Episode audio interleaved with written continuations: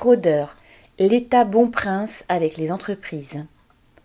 En 2020, l'administration des impôts a passé avec des contribuables fraudeurs des accords qui se sont soldés par 855 millions de pertes pour l'État.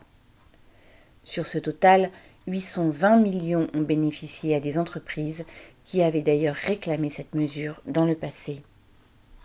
C'est la deuxième année seulement que le fisc doit rendre compte au Parlement de ses accords avec les fraudeurs.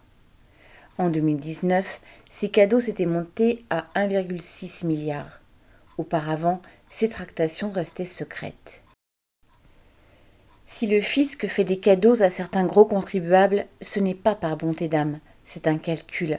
Un accord amiable, moyennant une forte remise, coûte moins cher qu'un procès. Les contribuables modestes ne bénéficient pas de la même indulgence.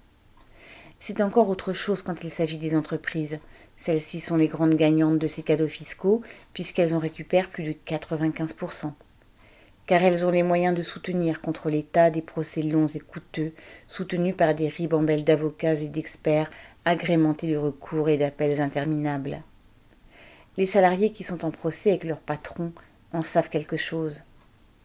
Le fisc négocie donc à son détriment avec les bourgeois fraudeurs. C'est dans l'ordre des choses, puisque cet État est à leur service. Vincent Gelas.